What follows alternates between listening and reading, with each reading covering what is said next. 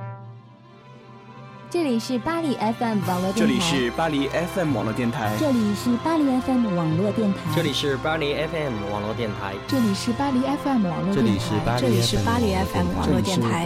这里是巴黎 FM 网络电台。我是朝德北，我是苏晓，我是 Alex，我是宗玉，我是钟岩，我是老 K，我是叶敏，我是西米。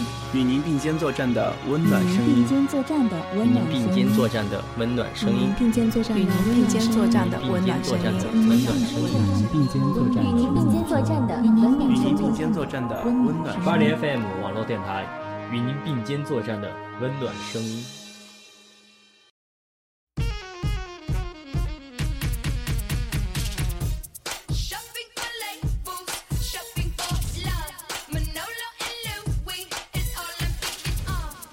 巴黎 FM 网络电台与您并肩作战的温暖声音，我是主播 Alex，大家好，好久好久不见了，为什么呢？因为 Alex 在筹办一个新的栏目，也就是今天大家现在听到的第一期巴黎 FM 会客室。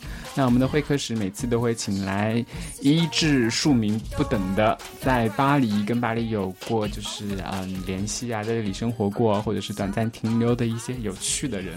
那今天第一期呢，非常荣幸能够请来嗯 Alex 的两位嗯好朋友，也是好同事吧，可以这么讲。嗯，那首先让他们自己来自我介绍一下吧。来，年龄、身高、三围，自己讲。嗨，Hello，大家好，我是 Estelle，今天非常荣幸的能够来到呃 Alex 的这个节目来跟大家一起做客。那来到巴黎 FM 也是呃第一次跟大家分享一些故事。那么想知道三维身高体重的同学呢，我们继续听一听，然后在节目里面慢慢知晓好了。可以。那另外，Hello Hello，大家好，你们可以 call 我表弟哈。嗯，三维身高什么的，我估计应该没有人对我的三维身高感兴趣吧。好吧，不要。表弟不要嗯自己这么没有信心，其实可以小小透露一下的。天哪，我真的叫他表弟好不习惯啊。表弟挺好的，挺好的。好吧，言归正传，那我们第一期的巴黎耶芬会客室的主题呢，Alex 给了一个主题叫什么？你们还记得吗？你有没有做功课？呃，奢侈品。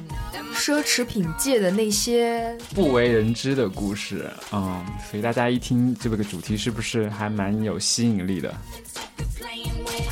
对啊，哎，那边有个人不讲话了吗？对啊，对啊，对啊，因为巴黎的话，大家都知道，巴黎要么就是奢侈品，法国呢很有名的两个产业，一个是奢侈品，一个是红酒。当然了，在巴黎的话，当然是买奢侈品了，买买买。嗯，所以呢，在这边的留学生呢，不管是做到像我们都是留学生哈，留学生背景的，所以不管是做到怎样的工作，可能多多少少都跟奢侈品都有一点点联系。而我们三个呢，也都是因为在啊奢侈品行业里面。对，共事摸爬滚打，我 我算不上摸爬滚打了，Estelle 是算摸爬滚打很久的，他是比较经验很丰富的，所以我们就想说在那边在这个卖场上结缘嘛，所以然后就想到正好做一期这样的节目，对，聊聊八卦。嗯，是啊，你你今天是来打酱油的吗？对啊，我我本来就是。那个监听，你是你是做那个什么呃，叫什么？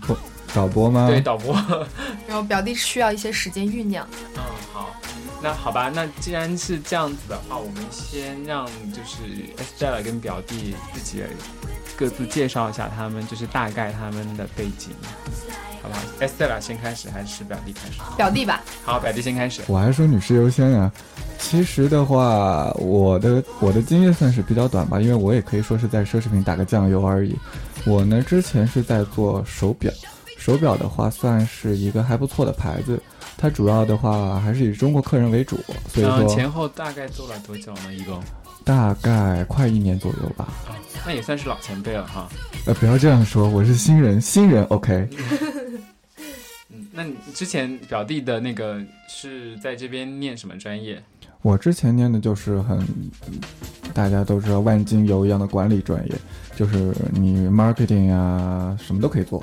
那是什么样什么样的一个机缘巧合，就是说让你说想去来做关于奢侈品，从就是企业管理到奢侈品行业这一块的呢？我可以说实话吗？随便你。嗯，其实没有什么，就是因为我需要一个实习 offer 而已。哦哦，所以是在最开始是从实习做起的，是吧？对，就是相当于是比较机缘巧合吧，因为，嗯，我需要一个实习，然后对方正在招人，就这样。奢侈品其实这个行业总是给人感觉就是有一点距离感，有一点哇高大上的这种这种感觉，可能让其实其实也就是一样的，无非就是做一个实习而已。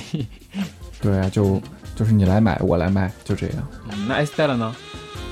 我的话，其实呃，我最后也是在做手表，然后在做手表之前有做过一些嗯比较杂的，比如说呃像皮具啊，然后香水、化妆品啊，还有呃小的饰品也有做过。这种之前算是打打小工对吧？没有，其实之前那个也是也是相当于一份实习，但是其实那个实习当时没有说想要呃，比如说当成自己以后的一个职业来做，只是第一是赚一点就是自己的一些小工资吧，平时来花费这样子，然后第二的话，同时也可以对这些品牌啊等等各方面有一定的了解吧。嗯，所以那是不是说，其实进入奢侈品这个行业，嗯。最开始都是要通过实习作为一个跳板来进进入的呢？呃，我觉得不一定，因为实习其实它是一个。呃，就像你说，它是可以作为一个跳板，但是不完全是必须要经过实习这一个，呃环节，然后能达到你自己最终想要去工作的一个目的吧。我觉得这个要因人而异。嗯，好吧。不过其实 Alex 自己问这个问题有点傻，其实我也可以回答，我我的实习就不是在这里做的。没有啦，没有啦。那每个人不一样嘛。那有些人他是一直在做实习，有些人的话他是通过实习然后找其他工作嘛。嗯。所以，所以你最后为什么还是会选到说，呃，在做手表这个行业呢？在做了那么多就是包包啊，然后什么香水啊、化妆品之类的。我其实我自己本人是比较喜欢手表这一 part 的。然后呢？那之前的那些我做的一些小经验的话，其实因为我个人对手表，因为刚开始其实没有太多的一个了解，等于说是一个前前期的一个铺垫吧。然后能够最终就是呃投简历啊，各方面通过面试什么的，能够真正做到自己最想做的一个呃环节，这样子也是蛮开心的。嗯，所以也是试了，在试过很久很多方面之后，才才找到的。对啊，就是身经百战，然后最终还是很有幸能够留下来做自己想做的事情，也是蛮开心的。是，所以你最你从最开始做到现在这个牌子，然后到现在一共有多久了？大概？呃，现在手表的这个品牌吗？啊，对。呃，差不多前前后一共将近两年的时间。嗯，对。然后我以前就是在学校的时候，在还呃学习的时候，那时候就是做实习啊，一些呃香水啊、什么化妆品这些，大概就是也是一年到一年半的时间吧，差不多。你之前是学什么专业？是在这边念研究生对吧？对，我是呃过来读了两年的书，然后我的呃研究生的专业我选的是奢侈品管理。嗯，那真的是学以致用了哈。对啊，可以这么说。嗯。好了，我们就废话不多说了，这里又不是《非诚勿扰》节目，所以就不多不多介绍个人信息了。我们开始直接进入主题，然后讲讲我们今天说是奢侈品界那些不为人知的故事。当然。既然在大家在做卖场的话，那肯定是跟客人离不开关系的哈。那些不为人知的故事，首先不如我们来聊聊客人吧，好不好啊？那表弟先说一下，客人的话，先讲好客人吧，先讲自己，从好的说起。客人好，客人其实也挺多的。一般来说的话，呃，我可以说的比较贱一点吧，就是，嗯，消费能力越高的客人，他其实是越有礼貌、越有素质的。这个我相信你们两个应该都有所感受。对，呃，大场面见多的人，就是不会那么多小，那不会那么多小家子气的事儿出来。对，首先一个他基本上呃尊重所有人，他能够尊重，比如说你不管是销售也好，经理也好，包括他随行的，比如说有的人自带翻译也好，他尊重每一个人的意见，他也也能够及时的给出反馈，这一点这一点让人觉得非常的舒服。而且他都知道他自己想要什么，所以他能很快做决定。对，但是我个人是觉得，像就是刚刚表弟提到的这一类的客人，我对他们的感受最大的一点是，他们会比较设身处地的，会呃为周围的所有人去想，而不只是觉得自己是一个很高贵的人，我很有范儿的一个人。那我是来这边买东西，我是来这边消费的，你们就是要为我服务的。他其实是比较怎么说呢，就是很体贴吧。这些客人比较懂得尊重别人，这个很重要。所以讲来讲去，还是要人要有修养。有有家教，这是最重要的，是吧？没错。嗯，那那些不太好的客人呢？自己遇到过的，是不是有点罄竹难书了？哇，我觉得真的，我觉得这个大家现在在座的三位应该都可以，我觉得讲个三天三夜应该都讲不完。尤其是像在巴黎的话，不太好的客人有分两种，一个是法国本地的客人，还有一个就是咱们的中国游客了。对啊，像法国的客人，可能他们一般会就是大家印象最深刻就是比较挑剔，然后的话可能是那种就比较故意去会刁难你，然后呢。呃，因为可能就是对于他们来说，也许他们会有一点嫉妒心在这边嘛。我个人感受到的，那他们可能觉得啊，那来这边嫉妒心为什么怎么说呢？这个嫉妒心，嫉妒心就是说，比如说他看到比较多来购买这些奢侈产品的客人，呢可能都是亚洲的面孔。然后呢，那在这边服务的这样一些导购也基本上都是亚洲的面孔。那么可能就是他也不能说是歧视或怎么样，但是当他看到所有的购物的人，包括就是这个服务的话。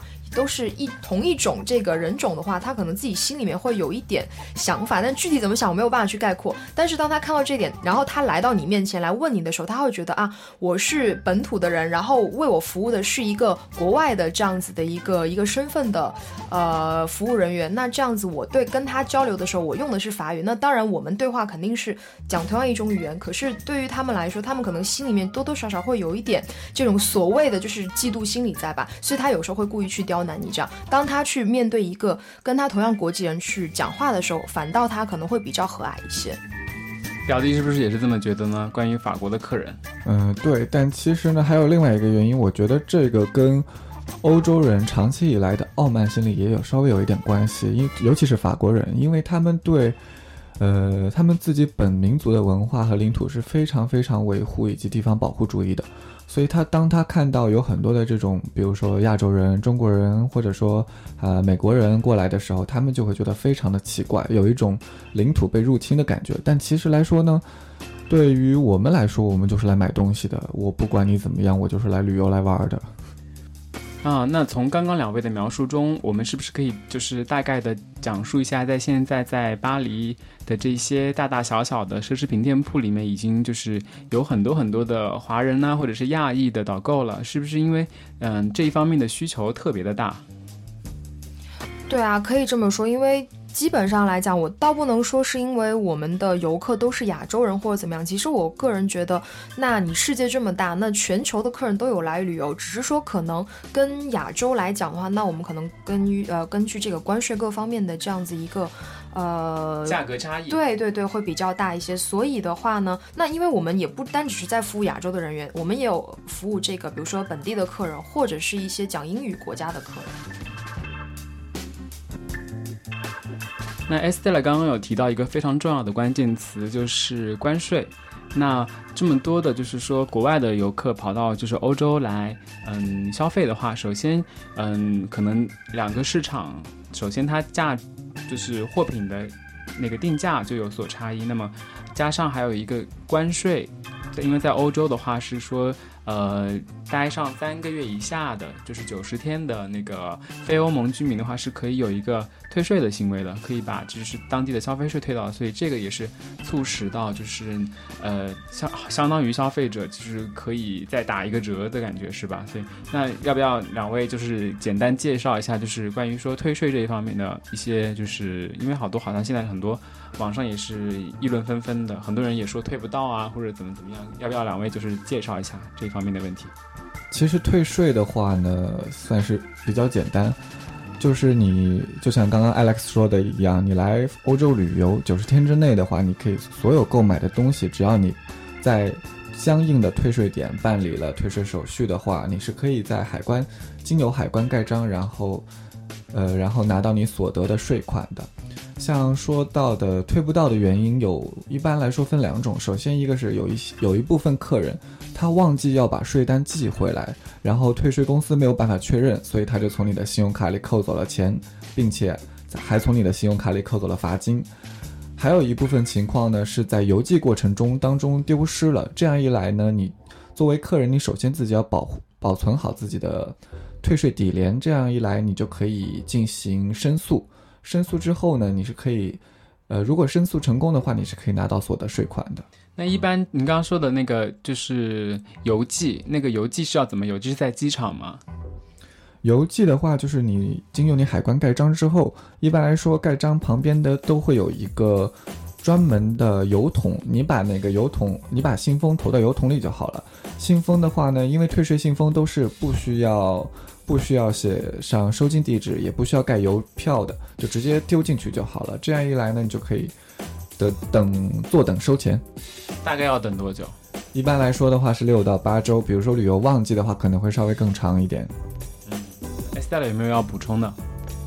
呃，我想补充一点，就是提醒吧。如果说之后还有一些呃，我们的这个呃朋友，如果要来国外买东西的话，那做退税的话，现在他们有一种那个电子就是退税的这样子一个一个处理方法。但是我个人建议，如果说大家买了一些比较高价位的货品的话，尽量还是去走人工的这样一个渠道，会比较保险一点。因为我之前的有一位客人，他遇到的一个个案的话呢，就是说他在这个机器上做了一个电子的退税，可是其实机器上面呢显示说是请。他要再去人工的那边再做一个这个检查，可是他没有去，所以说虽然他在这个机上做了，把信也寄回来了，可是税款的话也是没有办法被打进去，因为等于说他没有去人工那边做一个确认，所以这个是非常重要的，尽量就是为了保障大家能够把这个钱呃索取回来的话，还是走人工的渠道会比较安全一些。嗯，我想要补充的就是说，如果大家来欧洲旅游，然后有购物的话，要进行退税手续的话，那么在离境的时候，尽量去机场之前留留下充足的时间，因为退税的话，如果那班航班有很多其他的乘客也要办理退税的话，那么可能这个退税的时间会比较长，就是千万不要误误了飞机。前段时间我看那个就是微信朋友圈上面有一个帖子还疯传，就是说那个以后退税的话，现在退税是要退到那个你的信用卡，对吧？就是走那个 Visa 或者是 Master 路线，将来好像说可以用支付宝直接退税了。好像是已经可以了吧？有一些地方好像听说是可以走支付宝路线了，但是的话，具体这个是走欧元还是人民币，还有汇率怎么算的话，我还没有了解过。不过如果要是有一天真的能退支付宝的话，那应该是。很吸引人嘛，我觉得。对，哎，我突然间想到一点，就是这这个跟退税没有太大的关系，是关于那个银联卡支付的事情。因为其实很多客人他们是，呃，其实现在基本上欧洲的大型的商场已经可以就是开通了那个用银联卡来支付的这样子一个一个条件。那很多客人其实他卡里面，比如说有比较多的这个金额，可是他们忘记了，其实有时候会有一些单笔消费上限的这样子一个，呃，一个关卡吧。所以一般是信用卡吧，如果是借记卡的话，应该。应该不太会有这个工，不太不太会有这个。这个应该要要看银行，因为我的我遇到的有一些个案，就是他们就是不管是借记卡还是信用卡也好，那其实就是说是里面有不管您是有多少的钱，但是呢。如果说他单笔消费只能是个三万到五万左右的话，你没有办法去进行这个购物的，所以要出来之前先跟银行打好一个呃通知吧，跟他们先说好。嗯，然后我们遇到这种情况的话，可能就是让客人，比如你这一单有十万，那你的卡只能最多刷三万的话，你可能就多刷几次，是不是可以这样子也做一下？呃，是可以有这样子的一个尝试，但是有时候银行卡未必可以接受一单你多刷个这么三四次，未必过得了。所以就是大家出门之前，就是一定要准备好，知道自己要大量购物，所以就是要先把银行啊这边的那个限额都要做好准备吧。对，不然的话，到时候因为这个刷卡的事情影响到购物的心情，还有旅游的心情就不好了，也耽误时间嘛，对不对？嗯，讲到就是消费的时候的这个支付行为的话，在欧洲的话，基本上还是说用卡比较多，不像在国内的话，可能。嗯，就是一半一半吧。我觉得大家还是很习惯用现金的，但是在欧洲的话，可能就是说你的现金的话，我们应该是消费的时候有一个关卡吧，具体多少，两位可以说一下。比如说在法国的话，法国本地居民是三千欧以上必须刷卡，但是就是非欧盟居民的话，比如说外来游客，你最多可以刷到一万五千欧。但我相信一万五千欧元对于不是刷到也是现金对吧？啊，对，现金支付一万五千欧。但我相信一万五千欧对于某一部分中国客人来说是远远不够的。所以呢，还是请大家带好卡。基于这个原因，还是要带好卡。对。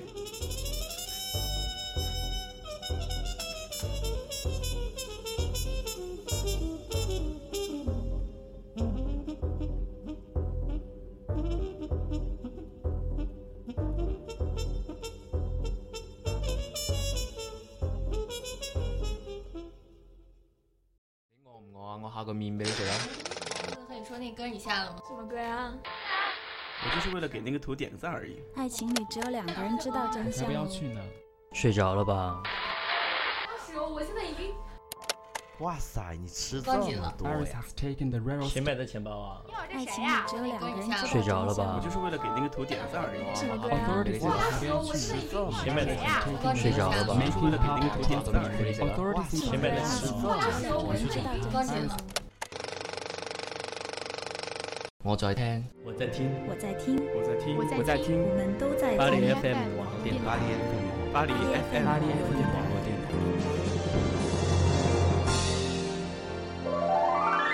巴黎 FM 网络电台与您并肩作战的温暖声音。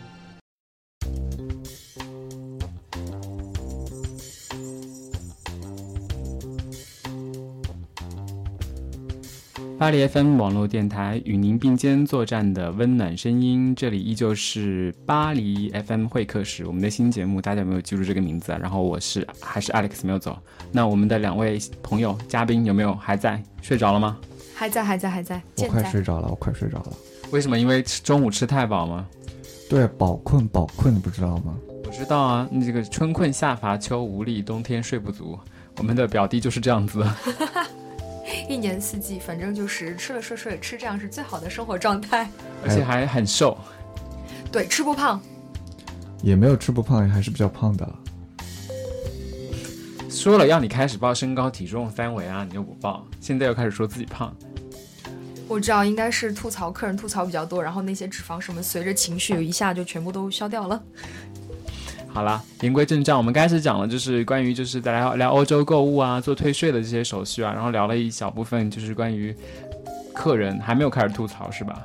那在大家准备好吐槽了吗？OK，呃，好吧，那我不让大家吐，因为好吧，在吐槽之前，我们要请两位就是简单介绍一下，因为说是也是一个职业吧，这也是一个奢侈品，也是导购，也是一个职业。那么大家讲一讲，就是说，嗯，做这一行的话，要求一些什么样呢？就是一些个能力呀，然后当下的这个行业里面，就是嗯发展的前景啊，然后每天的就是那个 routine，就是每天的那种工作环境或者是那种工作的节奏是大概一个怎么样子的？可不可以介简单介绍一下？我觉得这个话题开始之前，我想先给大家打一个预防针，因为我们接下来即即将要进行这个吐槽，其实不是说我们有多么不喜欢自己的同胞，只是说因为这里真的是每天遇到形形色色各种不同阶层、不同年龄、不同城市跟背景的人，所以说也是。呃，等于说是像每天在看戏一样，所以说是也会有很非非常多的感触吧。那如果说对于我来说，呃，如果说是要问，那需要具备什么样的素质或者是能力的话，其实除了比如说你需要有一定的语言基础、一定的专业知识之外，我觉得最大最重要的就是一个心理素质了。表弟，你觉得呢？心理一定要够强大。对这一行，我们总是说是，呃，赚着卖白菜的钱，操着卖白粉的心啊。是啊，没错，就是像很多客人说的一样，嗯，我来你这儿买这么贵的东西，那你为什么对我是这个态度，或者说怎么样？但其实对于我们来说，我们对所有人的态度都是一样的，都是基于客人对我们什么态度，我们就是什么态度。也不能说因为是服务业，对，当然服务业的话需要很好的服务态度，但是，呃，服务业的话毕竟也是一个讲怎么说呢，讲尊重的地方。对啊，因为我会觉得，比如说你一天的开始，那大家都是以一个比较呃，就是乐观的心情去开始这一天。那有时候当你遇到一些比较。呃，怎么讲？就是可能比较难缠的客人，或者说有一些不可理喻的客人，很难说你一直能够就是 hold 住自己的那一个很好的心情。那等处理这个客人的事情处理完之后，那么接下来的客人你还要保持一个良好的，像什么事都没有发生过的一个心情。这样子就是日复一日、年复一年的下，真的是需要一个很好的心理素质。我我是这样认为的。那情商方面是不是就是说要求也是比较高？就是如果碰到就是那种比较难缠啊，比较就是很难搞定的客人，是不是要学会周转？那怎样周转？怎样去解决这些问题呢？要懂得怎么样去，就是排解自己的一个心理的情绪上面一些垃圾吧，因为毕竟就是你的生活、工作，这都是嗯环环相扣的嘛，还有跟同事的一些关系啊，等等等等的，所以自己懂得排解自己情绪是最重要的了。呃，我们首先就是讲，再讲一下，就是呃，在法国这个工作时间吧，就是每天的工作时间大概是怎么样子的，在这这个行业里面。法国的话，一般的话是每周三十五个小时，包括就是相当于每天七小时，再加上一个小时的午餐时间，就跟中国其实是一样的八个小时。但午餐的那个小时是不是就是付钱的吧？是不包括的，对吧？呃，当然不包括，它只是相当于一个休息时间而已。你每天的，就是付钱的，咱们说付工资的时薪的话是七个小时制的。每天七小时，然后一周五天就是三十五小时。对你数学不好吗？难道？我是帮大家算一下吗。那如果超过三十五小时怎么办啊？超过三十五小时当然是加班，加班就要付加班费。加班费的话，那具体的话，每个公司的话规定不一样吧。有的公司加班费，比如说双倍，或者说或者更多，我也不太清楚。现在双倍应该很少了，一般都是百分之一百二十五，好像是。或者是百分之一百五十，双倍比较比较少一点哈。对啊，因为比如说有时候节假日要上班呐，或者是星期天要上班的话，有时候有这种情况，那也是根据公司的不同吧。那有些公司可能呃，有些公司可能会说是让你呃，就是调休，就是把这个上班的这个这一天，然后之后再给他补休回来。有一些的话可能是加百分之二十二十五等等，或者是五十等等这样子的一个一个加薪吧。刚刚有提到一个关键词，星期天。那在法国的话，一般的话，星期天是那个商铺是不开门的，所以包括这些奢侈品店其实也是不开门的，对吧？到今年的话，整个星期天除了香街是开门的以外，其他都是不开门的，包括咱们知道的各大卖场啊，或者各大奢侈品店铺，周日都是不开门的。包括香街那个就是很有名的那个旗舰店。就是驴牌那个是不是也也不开门？呃，周日的话，驴牌是开门的。啊，这样子啊，啊。那刚刚说到，就是一天是从个人来说的话，一天是七小时制。那么那个排班表怎么算呢？因为不可能说，一般一个团队里面有两三个人吧，或者是甚至更多，那不可能每一个人都是同时来。那这个具体怎么做呢？排班表的话，我觉得这个可能跟各个品牌不同，它也会有一些差异吧。那有一些的话，可能是一个店面或者说是一个呃商铺这样子的话呢，也许最少应该会有呃两到三个人吧，我觉得。那多的话，可能十几甚至是几十人在这样子的一个。呃，一个店面或者是品牌里面，那大家都会有一个接班、早班、中班、晚班，或者是有时候可能早班一个人，然后中班这样要看每个品牌各自安排不同啦。我觉得。那那总体时间一般早上几点开门，晚上几点关门？呃，一般如果说是像比如说自己的独立的这种呃店的话，大概是十点半或者是十一点左右开门的。那如果说是像大的大型的这种百货商场的话，基本上可能是九点半到十点钟左右开门。那么关门的时间基本上都是在七到八点钟，因为法国的话，他们不可能像在国内一样会开到比如说呃晚上十点啊，或者是通宵这样营业，这个是绝对不可能存在的。所以这边的就是说做卖场的话，还，呃，那个就是讲上班时间还挺像那个坐办公室的感觉的，跟国内。呃，相对来说，可能早班比较像办公室的时间吧。一般晚班的话，可能是你需要从中午开始上班，一直上到晚上的七八点钟，甚至是有一些可能会开到晚上的九点钟左右。那这样子的话，也许，呃，不一定有那么白领的生活啦。那你们两个比较偏向说做早班还是做晚班？我的话呢是比较喜欢做早班的，早上九点钟或者九点半到下午五点五点半，这样一来呢，你还有时间可以，比如说五点半之后喝个下午茶，或者晚上去和吃个晚饭啊什么的，比较比较时间比较自由。哎呀，我的话呢，其实我比较懒。那我觉得夏天的话，我比较喜欢上早班，因为呢，夏天的时候太阳就是大概四五点就出来了嘛。然后你下午如果说是四五点下班的时候，这个时候你可以就是因为夏天的时候差不多太阳下山也要等到九十点了，那你会觉得这个日就是呃日头会很很长。那等到冬天的时候呢，你就比较喜欢上晚班，反正出门的时候呢比较暖，然后下班回来的时候呢天黑了你就回家睡觉了嘛，对吧？你倒是想的挺好，对，就是 理想状态。怎么可能会有这种？你肯定一般不过一般早班跟晚班都是交叉交叉做的，对吧？一般是不可能说你整一个星期或者这个月都做早班，另外一个人都做晚班，那也是不太可能的，比较少有这种情况。对啊，所以就说为了以后能够夏天上早班，夜晚呃不是冬季上晚班的话，那这样就自己自己开公司，或者说是自己来呃确定自己的这样一个排班表。对，然后幻先幻想一下，那个我先呃休息一下，然后 幻想完再回来。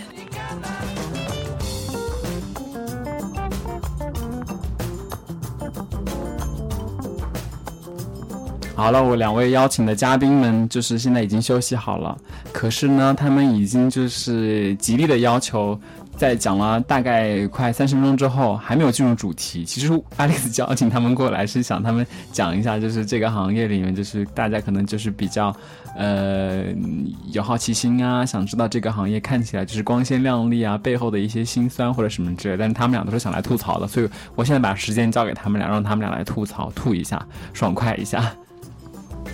呃，好吧，我先来了。那个，其实，哎，我总觉得有点罪恶感，因为其实说出说吧，像 Alex 刚刚讲的，那本来这个行业应该是给大家感觉都是非常光鲜亮丽。那其实我们每天工作遇到的一些客人呢，接触到的一些事情，很简单，就是可能。呃，平时在国内，就是你意想所有你意想不到的事情，还真的都有可能发生。我讲一个最让我惊讶的吧，就是某一年的应该是夏季，那时候非常非常多的呃游客，就是暑假嘛，大家放暑假出来，那可能就爷爷奶奶啊，带着孙儿啊，然后也跟着团出来旅游啊，拍照干嘛？我觉得很 happy 的一件事情，对不对？但是呢，那因为可能就是每个国国家国情不一样，那我是不反对，比如说大家都会喜欢带那个茶壶嘛，装。热水出来喝嘛？那这个是大家国情啊，国民都这样。而且我当时看我也觉得很亲切。然后当时我最惊讶的是呢，因为那个比如说我们的柜台嘛，那上面都是里面都是摆着几十万，就甚至上百万那种高级手表，有没有？然后呢，那有一个老爷爷，他很和蔼的其实，然后就很大方的把他的这个一个提兜哈，就这样铺在我的这个柜台上面，然后从里面拿出就什么水果啊，然后小零食啊，然后还有他那个茶水什么的，然后就开始在我。的这个这个桌子上面开始做他的野餐，然后当时我看到吧，我说我觉得我说他也不是吧，不说他也不是，因为觉得于心不忍嘛，因为你逛街逛很累啊。然后呢，小孩子也会想要吃东西，对不对？那我又很体谅，就是因为大家这这个是，呃，因为国呃以前在国内的时候，可能出去旅旅游的话，也会带一些东西来吃嘛。他就是毫就是真的毫不夸张，铺了一整桌子都是。然后当时全部路过的那些嗯本地的游客也好，或者是我的一些法国同事看到之后，就是真的是啼笑皆非那种，不知道该说什么好。然后我真的后来很不忍心的去跟他说：“爷爷不好意思，那个能不能麻烦你去找一个就是其他。”的地方去去吃东西干嘛的？因为他弄得我的桌子很脏，但这个倒不是重点，只是他这个行为让很多人都匪夷所思啦。小弟呢？嗯，其实我想说，你刚刚那个，你就可以，比如说像爷爷楼下有休息室，游客休息室，你可以过去休息一下。那边的话，你想吃什么，想玩什么都可以。对，因为老人家过来也还蛮不容易的。说实话，坐那么久飞机，十几个小时过来，也是挺累的。对，但是我其实呃觉得还有一点，我觉得表弟应该跟我的感触应该颇深，就是我能理解很多我们的国人朋友过来，呃，那吃不惯国外的东西，那自然可能有时候会去找一些，比如说这边的中餐厅，然后呢，那他们就可能为了杀菌的效果也好，或者说真的是非常喜爱这样的食物也罢，他们会要大蒜来吃，然后中午吃完大蒜呢，下午来逛街。那个味道哇，一张口就是三米三米哈，是十米开外你闻到那个气味，三米一开口，然后整个当时就是你闻到那个味道，可以立即就是倒在地上，有没有？因为因为就是在那个大家都知道奢侈品的店铺怎么讲怎么样来说都是装潢啊比较就是可能比较奢华一点，然后打打扫的比较干净一点，然后大家都喷喷香水啊什么 之类的，一股大蒜味确实可能是让大家比较就是比较难以接受，真的对，会有一点就是惊讶吧，被吓到的感觉啊，就是。就是因为你这像这个大蒜味什么的，因为尤其是我们能理解，但是因为可能我现在想讲是一些民族的习惯，可能对于呃当地的一些呃人来说，本地人来说，他们会觉得很不可思议，对吧？我觉得 Alex 或者是表弟应该都会有这个感触。其实这个怎么说呢？就相当于算是一个口腔卫生的问题。那讲完那个口腔卫生问题之后，那其他的呢？有没有就是还让大家就是比较被吓到啊？被 的其他的例子？我觉得真的非常多，真的，嗯，再举一个简单的例子吧。除了口腔问题之外，还有一些个人的呃修养问题吧。那我会觉得，作为一个中国人，不管我是游客还是留学生，还是我是一个工作的人，那我去到不管是任何的一个国外的国家，我个人会觉得，那我其实我是代表的我自己的国家形象的。那其实这一点，我其实蛮想跟大家分享一下，就是我也希望，如果有幸能够听到这一档节目的我们的同胞的话，也希望大家能够就是真的是给咱们中国人正正自己的面子。那会有一些可能呃修养或者意识没有这么。强烈的一些我们国内的朋友过来的话呢，可能第一讲话会非常大声，然后就是在呃公共场合真的非常大声的喧哗，像我毫不夸张，像唱山歌那种，就是比如说我现在离麦远一点，嘿，那个双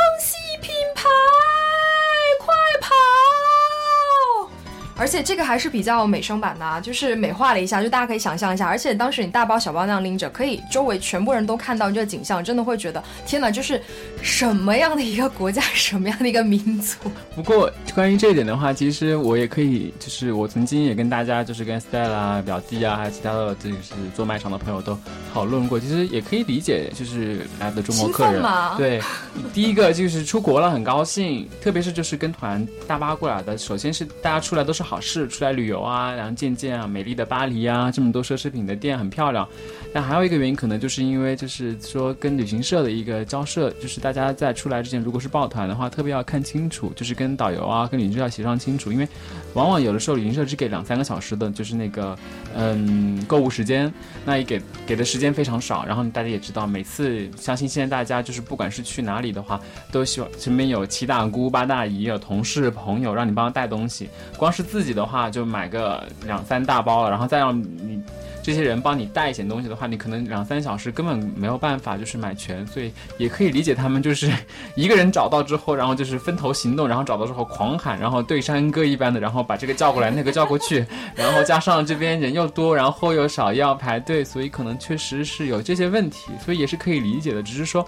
怎样去，呃，更好的就是大家有这种意识，就是在对对对，只是更有效率提醒一下而已，就是注意一下国际上没有啦，就是大家来消费是好的，像 Alex 刚刚讲，就是我们也是能够去体会跟去谅解理解他们，只是拜托 拜托稍微注意一下国际形象，因为这个真的很重要。然后哦，对我突然间想到一个例子啊，我不知道表弟应该也会有这样子的感觉，就是很多就是来我外国外旅游的客人，因为我们能能明白，就是可能不是每一个人讲英语都 OK 的，而且像法国人，其实他们英语也不是很好，那其实他们沟通起来也会比较比较累，对不对，表弟？然后我记得有一个很鲜明的例子啊，就是当时好像有一个妹妹哦，然后她英语是沟通 OK 的，她在跟那个法国的一个销售讲英语，然后买完东西了，然后我听到她是想跟那个呃销售说，她需要一些小样，就是小赠品那种。然后她呢，因为她不记得那个怎么讲，但是我在嘛，如果我没忙，我一定会过去帮她。对，她就想不起来怎么讲那个 sample，她一直说就指手画脚，然后就说 little little small small，然后呢，另外那对方就完全不明白，然后那个妹妹超强悍。哈，你知道他怎么讲？他直接跟那个女生说，嗯，I want 肖样。然后当时 我在旁边就整个我就是一头黑线，有没有？但是因为我当时真的有客人在忙，所以我没有办法过去帮他。后来他也就就是放弃就走掉。然后我真的觉得太这这妹妹真的太强悍了。这个梗太这个梗太屌了。肖样。好，大家学到一个新的，今天学到一个新的词，就是如果你要想的话，就说 sample。对啊。S A M P L E。我们是突然转成英语节目吗？而且是英语教学。对啊，很奇怪。可以，我可以想一下，考虑一下，就是做一档这样的，就是。节目也不错啊，可以啊，可以帮大家，起码就是说是让他们出来购物有一些便利嘛，对不对？因为，哎，讲到讲到这一点的话，那大家就是要不要，呃，两位跟大家介绍一下，就是用英文或者法文在奢侈品就是界，或者是就是在卖场里面买东西的时候需要用的一些词。表弟吧，表弟。我的话，其实我很想跟大家说，包括来过巴黎的人都知道。中文走天下，你所有的不不管法国人什么人，你只要说中文的话，包括现在法很多法国人都会学中文，比如说人民币，他们绝对懂。然后你说银联，他们绝对懂。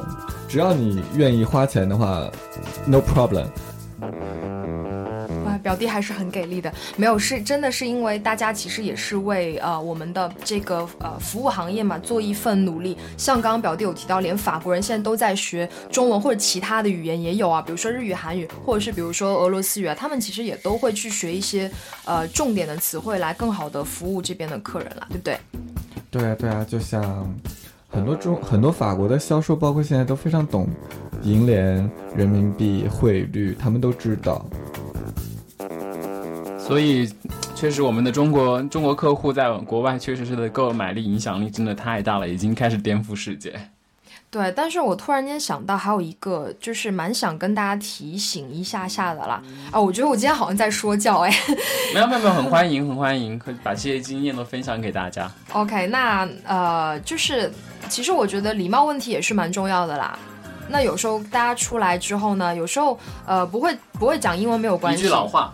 啊！我要变得好来来来来，有理走遍天下，无理寸步难行。哎，真的是，真的是，就是很正常。不管你在哪里，你一个有礼貌的人，那大家其实都会去蛮帮你，热心的帮你嘛。那我就记得最好笑就是很多呃，就是。呃，叔叔阿姨啊，他们会过来，然后因为我也能理解你很急，想要去解决一些这个问题，是吧？就是喝水比较多，什么需要去方便呐？那然后他就直接冲过来，看我长一副就是中国人的脸啊，然后就很亲切嘛，他就真的很急匆匆冲过来，然后直接说洗手间，洗手间。然后就想说，我又不姓洗，叫手间，你干嘛一直冲着我叫洗手间呢？不过真的是可以跟大家讲一下，就是说，因为我们是，我们是销售人员，是做这个服务行业的，那就是我们的工作要求，我们就是可能会比较说，嗯，谈吐啊，就着装啊，就是各方面会比较，就是尽量的，就是淡定优雅，然后为大家做到服务。那么其实对于客户的话，其实也是一样的，就是你来买这些就是昂贵的产品的时候，嗯。他当把你打扮得非常漂亮、非常光鲜亮丽的时候，其实你自己因为一个人嘛，人虽然说人靠衣装，佛靠金装，但是就是从内而外发展出来这种感觉，其实是最重要的。就是你已经把自己打扮得这么漂亮，是不是就是说内心也是就是里面的修养要更也要跟上，甚至是说你的这些漂亮的东西是来衬托你的内心，衬托你里面的涵养，而不是说。只是一个绣花枕头，对不对？哎，我觉我觉得真的要跟国际接轨，就是说我们现在购买能力跟国际接轨了，可是我们的行为就是素养各方面，其实也是非常需要跟国际接轨的，有没有？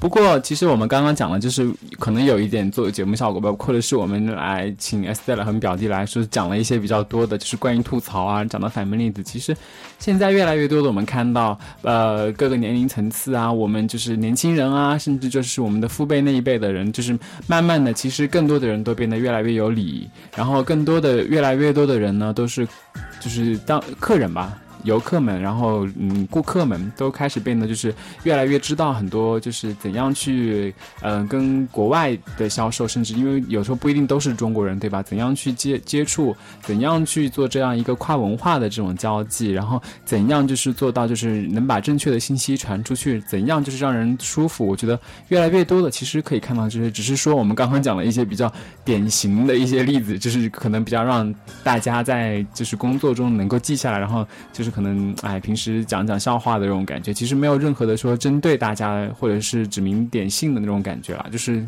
好玩而已。对啊，没错，就是因为毕竟就是我们想要谈的是一些呃不为人知的故事嘛，对不对？因为大家看到光鲜亮丽的外表，可是却不知道其实这个后面，当然了，像 Alex 讲的，那我们其实有遇到过非常多，比如说知书达理啊，这种客人，因为也很多，只是突然间有那么几个特殊的例子蹦出来，也会觉得蛮值得拿出来跟大家分享一下。表弟，你有没有遇到就是很多那种表弟已经睡着了？睡着了吗？没有，没有，没有，没有，没有睡着。讲讲你那些知书达理的那些客人的故事。知书达理的客人啊，知书达理的客人不太多，但是有的还蛮挺，哎，还挺好的。就像我之前有一个客人吧，他是，他其实很知道自己要什么，他就是说我要一个，比如说，呃，我要一个很贵的东西，就比如说三万欧或者六万欧。他也不会觉得他买东西很怎么样，他就是非常非常有礼貌的跟你说，包括其实我当时在忙，我说你稍微等一下，他真的就坐在那儿等了大概十五到二十分钟，因为他，然后我等我忙完上一个客人，我才去接他，我说实在不好意思，因为我们要求的话是一对一服务，然后他非常非常有礼貌的跟我说他需要什么东西，然后他也，所有就是从头到尾都没有任何一句怨言，包括等待中。然后他非常高兴的拿着他那个六万欧的东西，默默的走了。我说：“哦，这种客人真是来多少太好了。”不过也不是总总会有，就是在我们做这一行的话，就是比较有意思的就是每天都可以见到形形色色不同的人，然后每天的客户的那种感觉都不一样，每一单、每一每一次接待客户的那种感觉都不一样，都是一种交流，对不对？对的，对的。然后像这种让你觉得。嗯，非常就是跟他交谈很愉快，而且能够跟他分享一些在法国的生活的事情。因为有时候其实有些客人他真的非常 nice，然后会跟你讲一些他们过来的一些有趣的事情啊，或也会跟你问一些关于这边有什么好吃好玩的地方。那我们也会很乐意跟大家去分享。这个我觉得分享也是互相的嘛，对吧？对啊，然后到后来呢，比如说。我们会告诉他们巴黎有什么好吃的好玩的，或者是欧洲哪些地方比较好玩，或者说如何有理有据的和法国人争斗，然后到慢慢的大家就变成朋友了。跟法国人争斗是什么意思？是说其他的导购还是怎么样的？也不是啊，比如说就像刚刚那个小样的问题，你就你就应该留在那儿，或者说你找别的人过来说我需要一个翻译，然后我就是要小样。因为这其实对于他们来说是可以，就是比如说，尤其是化妆品专柜，其实是可以给的，所以就千万不要再用那个，呃，I need some 小样。对啊，你可以比比如说，如果旁边有中国人，如果说他在在忙，你可以稍微等一下，或者说你就直接问他说有没有，因为一般来说像商场的话都是有翻译的专门的翻译人员的，他们是可以打电话找翻译人员的。然后像客人的话，你可以提出要求，说我听不懂你说话，那我需要一个翻译，然后他们就会打电话给翻译来进行一个交流的中转。嗯，我觉得表弟说的这一点其实是非常正确的，就是说一个现在就是大商场的话，嗯，特别是知名的商场的话，这些服务配备在国外其实是比较齐全的。大家可能往往就是说我出国之后非常紧张，然后语言不通，然后很害怕什么，其实不需要怕，什么事情其实慢慢讲都可以讲清楚的。什么事情大家知道你是游客，千万不能紧张。你一紧张的话，因为本来语言就不通，大家可能会觉得说，哎呀，你肯定没什么事儿，都觉得你有事儿了。就是第一，就是淡定是最重要的。然后只要你自己是有理的，不怕理亏的话，什么事情都讲得清楚的，没没问题。实在是不行的话，那不还有大使馆对吧？对啊，就是千万千万不要着急。然后有些客人呢一急吧，然后他声音也起来了，然后脸也红了，脖子也粗了，然后整个就是在那里给人一种纠就是纠缠的感觉。其实千万不要这样，就是很多客人他很聪明，他是会在出国之前自己先做一个小本子，然后在上面就是写下所有的，比如说中英的对照。然后这样子，他有需要的时候，他不会组一个句子，但是看单词总会明白吧？那他只要把这个指给外国人看，那他们明白了，也就可以一样达成他自己的这个目的嘛。嗯，所以我们今天的那个主题其实讲来讲去就是说一定要有礼貌，然后有修养，是吧？这样到哪里都可以交到朋友。对啊，就是还是 Alex 说那句嘛，有理走天下嘛，对吧？第二句呢？下半部分。下半部啊，下半部没有啦，我我是比较有理走天下，无理寸步难行。无理寸步难行，然后要跟国际接轨嘛。非常的 international，对吧？对啊，必须，因为现在就是国际大家庭这种感觉啊，因为想去哪儿都可以去，想买什么买一张飞机票就过来了嘛。然后其他的，对啊，就是关于吐槽，其实可以有很多，可以有很多这种就是比较，呃，真的是，嗯，不太好听的。这个我也不想跟大家分享太多，因为毕竟还是，呃，希望大家对节目效果为 效果为主。对对对对对对对，不要就是让大家就是听到太多这种，嗯，负面情绪。对。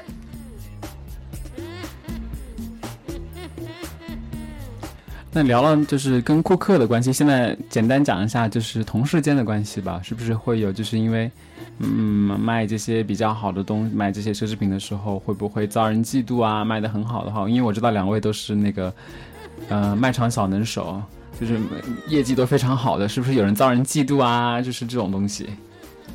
其实我还好啦，因为我们现在其实并不像国内可能有一些公司啊，或者是销售这个行业，他们可能是个人的那个竞争能力会比较比较大一些。那我们这边其实是团队的一个一个合作，那倒不会说是因为我卖的我销量比较好，或者是呃我的销六销销售的数数额比较高的话，就会遭人嫉妒。其实还好啦，因为我觉得整个法国的市场还是比较比较淳朴一些的，比较简单，没有那么多太复杂的一些。情绪啊，或者说是关系在里面。对啊，基本上的话，大家还工作还是以团队合作为主，因为毕竟的话，咱们是一个团队，咱们就要一起合作，而不能说因为个人的某些利益而争得头破血流吧？应该是。有没有听说过有这样的故事呢？嗯，偶尔吧会有，但是真的是极个别的。那当然，这个跟可能比如说进公司的一些。呃，年份的或者时间的长短呢，也会有关系。那正常啊，如果说你是新手的话，可能对整个，当然有一些人的个人能力比较长，但是公司的话可能会相对它会有一个制度，比如说前一年、前两年，那你可以做的，你可以去经手的一些货品是什么样的？那可能，呃，我听到的是这样的故事吧，但是我觉得也是有必要的，因为经验各方面是一点点经过时间呐，各方面来去提升的嘛。嗯，打个很简单的比方，就比如说你刚进去的时候，像有一些珠宝品牌，你刚进去的时候你就只能买，比如说宝石啊、玉髓啊这些东西。等你到个比如说三五年之后，你才能开始去经手钻石。那当然对于中国人来说很不可思议，但是其实呢，咱们说大公司的话，它制度的话就是这样的。比如说销售的话有销售助理，还有高级销售。你是一个销售助理的话，那你就不能去卖，比如说几百万的钻石。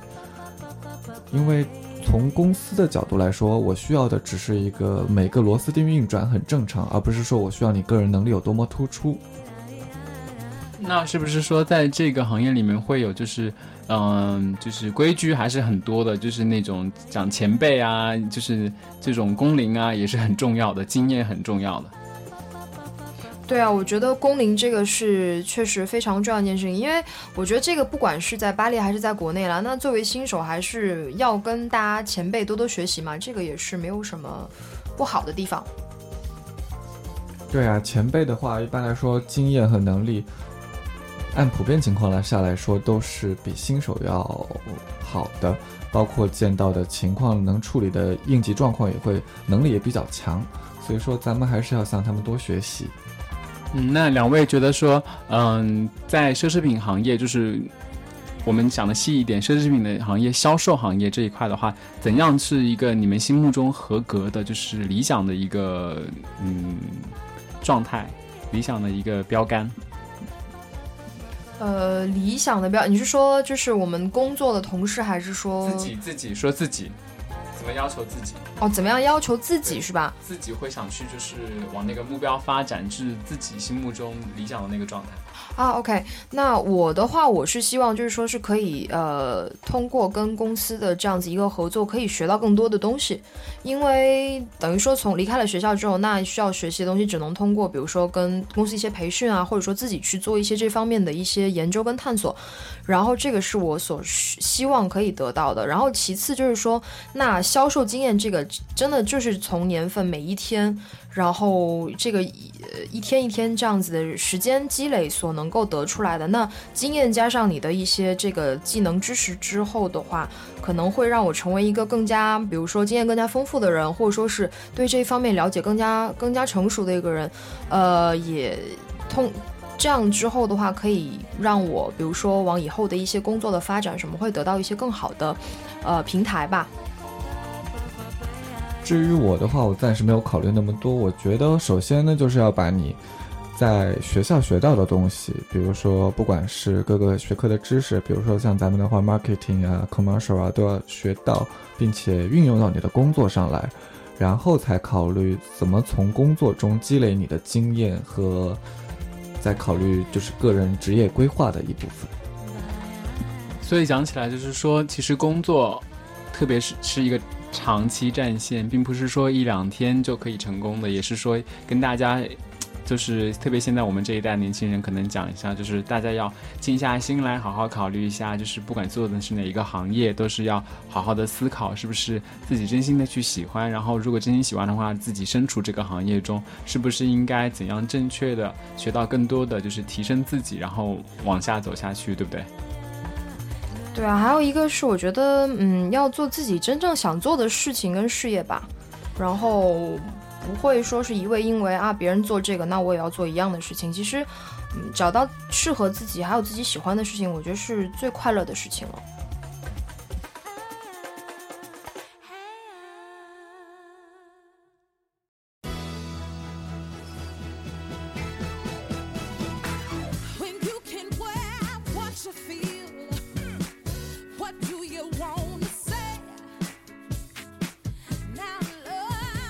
好了，今天真的是我们第一期的巴黎 FM 会客室，请来了，嗯，Alex 这本的好朋友啊，也是，呃，第一期的嘉宾两位，就是 Estella 跟表弟，谢谢他们的捧场，然后也做完成了我一个小小的心愿，做了这一期，就是嗯。所谓的奢侈品的不为人知的一些故事吧，就是希望大家就是听到就是这期节目之后，也是觉得对于啊我们这一代的这种年轻人啊，在这边开始工作的有一个就是这个行业里面有一个小小的呃感想。两位今天来做节目有没有就是很好玩？觉得讲一下节目的感。有啊，蛮好玩的，因为多年之后，然后又重新重新做录音啊，这样的节目其实还蛮真的很开心，也非常谢谢 Alex 跟巴黎 FM 给有这样子一个平台跟机会，然后呃重新拾回自己年轻时候的兴趣吧，说的好像自己好老一样。这样，因为好像就是在座的都是以前做广播站的，对不对？对。嗯，然后的话，我还要稍微帮艾塞尔打一下广告，然后人家还待字闺中哦，各位注意喽，注意喽。你你是有什么企图？我没有什么企图啊，我就是突然扯一下有的没的。你这个楼是不是歪的有点大？没关系，那我们歪回来好了。那，嗯，我要说什么呢？就是也是很高兴能来吧，然后应 Alex 的邀请，然后录这么一期节目，聊一聊奢侈品之间的。其实奢侈品还有很多可以聊。如果大家有什么要做第二期吗？要不要做第二期？暂时还没有想好，我 schedule 很忙的。肯定要做第二期啊！但是 Alex 会请其他的朋友啦，因为当然一直听我们在这里讲，因为这个也是个人的一个观点嘛。那相信 Alex 还有很多其他朋友可以一起来探讨。看看大家的那个 feedback，看听众的 feedback，只是有如果再要特别指名点姓邀请 Estelle 或者是表弟来做节目的，就是大家给我们留言，有没有联系方法吗？记不记得？QQ 群，QQ 群。群号是二九二二八幺六幺五。那 Alex 在这里也感谢，就是在群里面，我们知道就自建群以来，各位听众真的是非常的活跃。然后加因，但是因为最近我们就是主播真的太忙了，所以没有太多时间可能及时回复。这这里我要特别感谢，嗯，所有在 QQ 群里面就是热烈探讨的，就是听众朋友们。然后特别我要感谢一下，就是一笑奈何，他担任了就是自从就是群主以来，就是对我们。嗯，八列份 QQ 群管理是非常到位，真的非常谢谢他。然后，嗯，当然还有其他的就是在微博啊，然后，嗯，微信啊，微信公众号都可以搜索八列份找到我们。然后豆瓣小站也有，然后 Facebook 如果你们可以找的话，也会有我们。当然最重要的还是有荔枝 FM。然后最近好像我们的节目已经上了喜马拉雅电台，所以大家都可以找到我们的新的 App 也要推出来了，所以请大家关注。然后最后就是谢谢，再次谢谢 sll 跟那个表弟过来参加节目，谢谢，下次再见喽。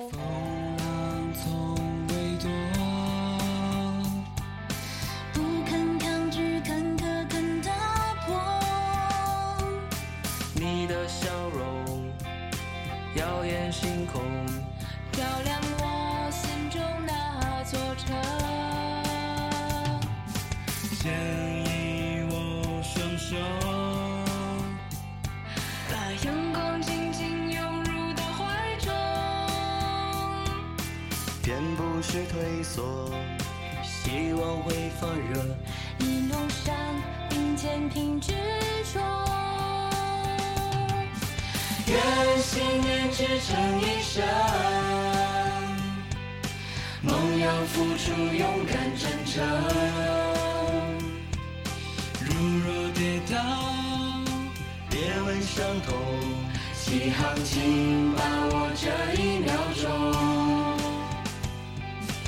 愿理想充斥一生，梦会交换出花与果，变失去，做拥有，疲惫就喊一声加油。